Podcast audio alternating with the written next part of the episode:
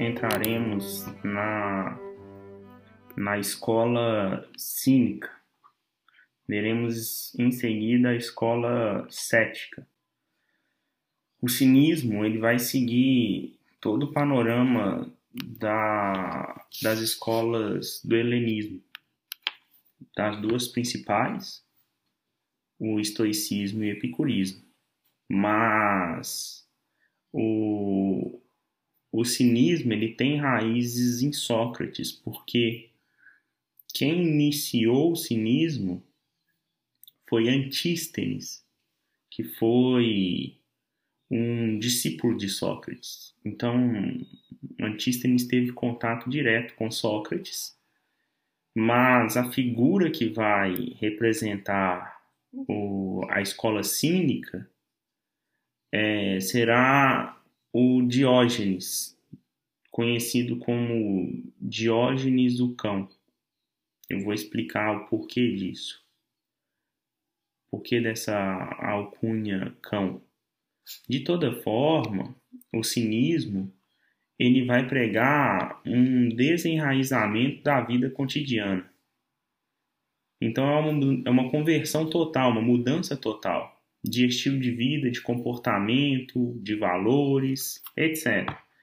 É, e é interessante porque os cínicos eles vão tentar alcançar uma vida virtuosa, um, uma vida feliz, a partir daquilo que é mais natural à realidade humana, à natureza humana, para usar o termo mais correto. Porque esse desenraizamento da vida cotidiana é se libertar daquilo que é mais artificial na educação humana é uma volta ao que é natural, a uma vida simples, a uma vida sem artificialismos. Ela vai ser fundamentada numa liberdade absoluta, ou pelo menos por uma busca dessa liberdade, desse desprendimento social, que é artificial do ponto de vista dos cínicos. Então, é, citando o Reale, ele vai dizer, abre aspas, que de Sócrates, Antístenes admirou sobretudo a extraordinária capacidade de autodomínio, a força de alma, a admirável capacidade de suportar as fadigas, a capacidade de bastar-se a si mesmo, fecha aspas. Esse bastar-se a si mesmo é a autarquia.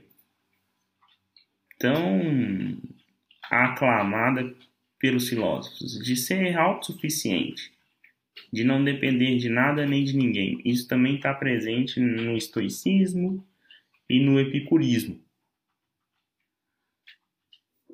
E dessas escolas, o cinismo é a mais prática de todas.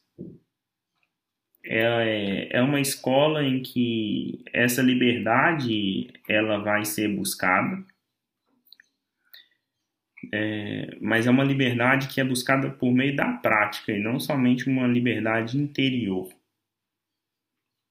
Também interior, claro, mas é uma escola muito prática prática no aspecto moral. Ah, os exercícios são, são bem práticos também numa tentativa de alcançar essa autarquia porque é, os cínicos queriam se libertar de tudo aquilo que corrompe a natureza humana. E para eles, muitas, é, muitos artificialismos provenientes de uma educação social, uma educação da polis, é, era na verdade eram na verdade processos corruptores da alma humana. O método cínico consiste em duas práticas, dois exercícios espirituais, que a gente pode é, resumir como sendo exercícios que se voltam para asqueses ou asqueses, que é um exercício de asceses, se a gente fosse fazer uma tradução direta, seria a sese de limitação dos desejos, dos prazeres, das paixões. Então, é um, se a gente traduzir as queses, é, a gente vai ter que traduzir por exercício mesmo. O sentido aqui literal, o significado literal é exercício. Mas é um exercício que se volta para a ascese, de ascensão, de liber se libertar dos desejos, dos prazeres carnais. E a, o que a gente chama em grego de ponos, que é a fadiga. É, de praticar exercícios físicos para atingir essa fadiga mesmo, esse cansaço e aumentar a resistência. Isso está muito presente na filosofia cínica. É, e é claro que esses exercícios eles têm aqui a intenção de não ter necessidade de nada. O, o Pierre Hadot, acerca desses, desses exercícios, ele vai escrever da seguinte forma, abre aspas. Os cínicos se consideravam os campeões das queses. Esse engajamento chegava a ser uma ruptura total com o mundo profano, análogo à profissão monástica no cristianismo. Ele se traduzia numa maneira de viver e até de se vestir completamente estranha ao comum dos homens. É por isso que às vezes se dizia que o, que o cinismo não era uma filosofia em sentido próprio, mas um estado de vida. Fecha aspas. Então, para, para se compreender o cinismo, a gente tem que ter em mente que, mais do que uma filosofia teorética, é uma filosofia prática, porque é um estado de vida. E essa é uma interpretação muito comum entre os historiadores da filosofia, de que não há muito ali preocupação com o âmbito teórico. E sobre esses, essas duas práticas, o exercício, as queses, que é a sese e a fadiga, o Giovanni Reale escreverá, é, na verdade ele cita o Diógenes Laércio, que foi um, um doxógrafo, um historiador da vida desses filósofos, e que a sua obra se tornou muito importante porque ele era o historiador mais próximo desses filósofos. Então, a, a sua obra ela ela se torna muito importante porque é uma das poucas obras que falam mesmo da vida desses filósofos, de forma um pouco mais próxima. E o Diógenes Laércio ele vai escrever isso aqui a respeito dos cínicos, abre aspas. Dizia Diógenes que o exercício é duplo, espiritual e físico. Na prática constante do exercício físico, formam-se pensamentos que tornam mais ágil a atuação da virtude. O exercício físico integra-se e completa-se com o exercício espiritual. A boa condição física e a força são os elementos fundamentais para a saúde da alma e do corpo. Apresentava provas para demonstrar que o exercício físico contribui para a conquista da virtude. Ele observava que tanto os humildes artesãos como os grandes artistas, tinham adquirido notável habilidade pelo constante exercício da sua arte, e que os flautistas e os atletas deviam a superioridade ao assíduo e trabalhoso empenho. E se estes tivessem transferido seu empenho para a alma, teriam conseguido resultados úteis e concretos. Sustentava por isso que nada se pode obter na vida sem exercício. Antes, que o exercício é o artífice de qualquer sucesso. Eliminados, portanto, os esforços inúteis, O homem que escolhe as fadigas exigidas pela natureza vive de maneira feliz. A não compreensão dos esforços necessários é a causa da felicidade humana. Até mesmo o desprezo dos prazeres é docíssimo para quem esteja habituado a ele.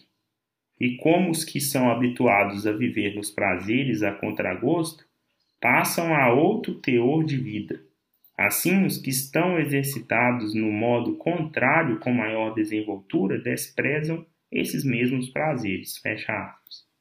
Então, é uma filosofia muito prática, que valoriza esses exercícios, que são exercícios espirituais, são exercícios que têm uma intenção aqui de uma, uma modificação da alma, uma conversão espiritual, que tantas vezes já citei no decorrer aqui dessas escolas do helenismo. E é óbvio que isso está muito expresso na própria vida do Diógenes. A vida de Diógenes é, é, a, é a sua filosofia. Vou pegar algumas passagens aqui da vida dele para vocês terem uma noção disso. Umas mais famosas. Então, Diógenes Laércio diz: em certa ocasião, Diógenes escreveu a alguém pedindo-lhe para arranjar uma pequena casa.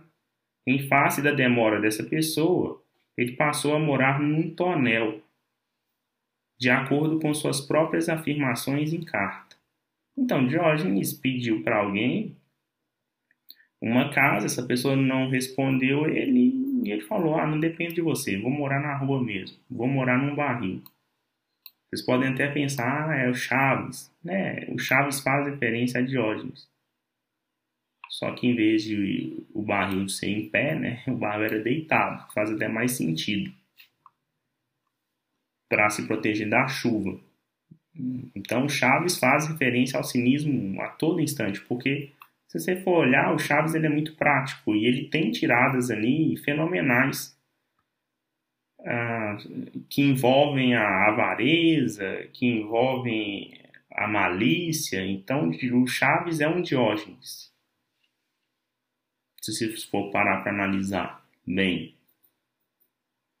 E o barril do Chaves faz referência ao Diógenes. E a simplicidade de Chaves também faz referência ao Diógenes. É interessante.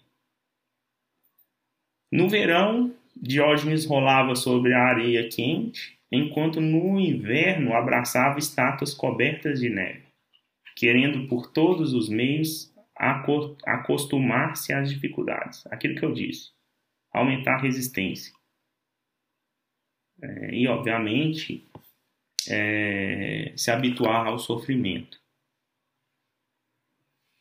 É, é óbvio que esses, aquela liberdade que, que flerta muitas vezes com o grosseiro, isso pode ser visto nessa passagem aqui. Alguém o levou à casa, a uma casa magnífica e o proibiu de cuspir. Como se estivesse falando, Diógenes, aqui você não pode agir como se estivesse lá fora. Você está numa mansão, então você não pode cuspir aqui no chão. Diante disso, ele pigarreou profundamente e expectorou no rosto da pessoa pois não encontrava, disse ele, um lugar pior. Então Diógenes ele agia muito próximo de um bárbaro. É, dentro aqui dos costumes de etiqueta de uma sociedade de uma, de uma sociedade desenvolvida. E, e, vale fazer aqui uma, uma referência a Gorgias. O Diógenes ele teve aulas com Gorgias, que era um sofista mas Diógenes não é um sofista. No entanto, ele aprendeu a dar tiradas exemplares. Então, as tiradas do, do Diógenes são tiradas monumentais, como esta aqui. Certa vez ele chegou ao mercado, e obviamente estava cheio de gente, e gritou: Atenção, homens! E aí, um monte de, de gente se aproximou dele e ele falou: Eu chamei homens e não canalhas. Isso vale para isso vale até isso é, isso é muito válido até hoje, porque é, esse cinismo faz falta no âmbito político, por exemplo. Você chega num congresso e grita, atenção homens, e fala, não, chamei homens, não canalhas. É, é uma tirada que, que, que permanece, que é muito verdadeira, no caso, porque o Diógenes, ele andava com uma lanterna, tanto é que ele é representado constantemente segurando uma lanterna, e com cachorros ao seu, ao seu redor, vou explicar o porquê que ele é chamado de Diógenes o cão, mas ele também é representado segurando uma lanterna, porque ele andava por Atenas em pleno dia e dizendo: procura um homem, procura um homem, procura um homem é, que tem o significado de procura uma pessoa virtuosa, procura uma, uma, uma autêntica pessoa virtuosa, como se ele estivesse andando em pleno dia com a lanterna e não encontrando ninguém encontrando somente pessoas viciosas. É a típica prática cínica mesmo. O cinismo, diferentemente da ironia socrática, é um humor escrachado. Mas a finalidade desse humor cínico, desse cinismo, é fazer um deslocamento na interioridade do sujeito, esse, o deslocamento da periagóide, o deslocamento da metanoia, da conversão espiritual. É essa a intenção. Então, a verdadeira, o verdadeiro significado de cínico não é não tem esse teor negativo que nós temos hoje. Quando você chama uma pessoa de cínica hoje em dia, você está querendo criticá-lo. Mas não é esse o verdadeiro sentido. Não é esse o verdadeiro significado. O verdadeiro significado do cinismo é você fazer uso de algo que chama muita atenção para deslocar essa pessoa, retirá-la ali daquilo que o Heráclito chamava de sonambulismo. Retirar a pessoa de um estado é, sonâmbulo, fazê-la acordar, fazê-la acordar para aquilo que importa, que é a sua alma, a valorizar aquilo que importa, que é a sua alma e não coisas superficiais, como regrinhas de etiqueta. É... E há outras passagens muito famosas dele. A de Alexandre é a mais famosa, né? Alexandre o Grande chegou, pôs-se à sua frente e falou: Pede-me o que quiseres. E aí Diógenes respondeu: Saia da, da minha frente que você está tampando o meu sol. Ou seja, ele não queria nada, exceto o sol. O poder não o atraía. É, então, assim, essas, essas, é, essas tiradas de Diógenes é, são tiradas para fazer com que o sujeito retorne para aquilo que importa, que é a simplicidade, que é a virtude, etc. Que é a vida virtuosa. Certa vez Alexandre o encontrou e exclamou: Sou Alexandre o Grande. E eu disse, disse ele: Sou Diógenes, o cão. Perguntaram-lhe o que havia feito para ser chamado de cão, e a resposta foi: Balança a cauda. Balança a cauda alegremente para quem me dá qualquer coisa, lado para os que recusam e mordo os patifes. Então, a vida de Diógenes era se assemelhar a um cão de rua, que não depende de nada nem de ninguém, e que se sente extremamente alegre com pouco, e extremamente incomodado com o vício. Por isso que ele é chamado de Diógenes o cão. É é, o cão mesmo de rua, que é desprendido, que é resistente, que sabe se virar, que é autossuficiente, e não um cão domesticado, que se fosse colocado na rua morreria com três dias. Não suportaria o sofrimento da rua. Né? Dá para fazer basicamente essa analogia. Seria muito correta. Então, por esses, é, essas, essas poucas passagens que peguei da vida de Diógenes, dá para perceber que a vida dele é que a filosofia dos cínicos é uma filosofia muito prática. É uma filosofia voltada aqui para tentar alcançar aquela liberdade e colocar em prática a fadiga e o exercício como a sese, a sese espiritual.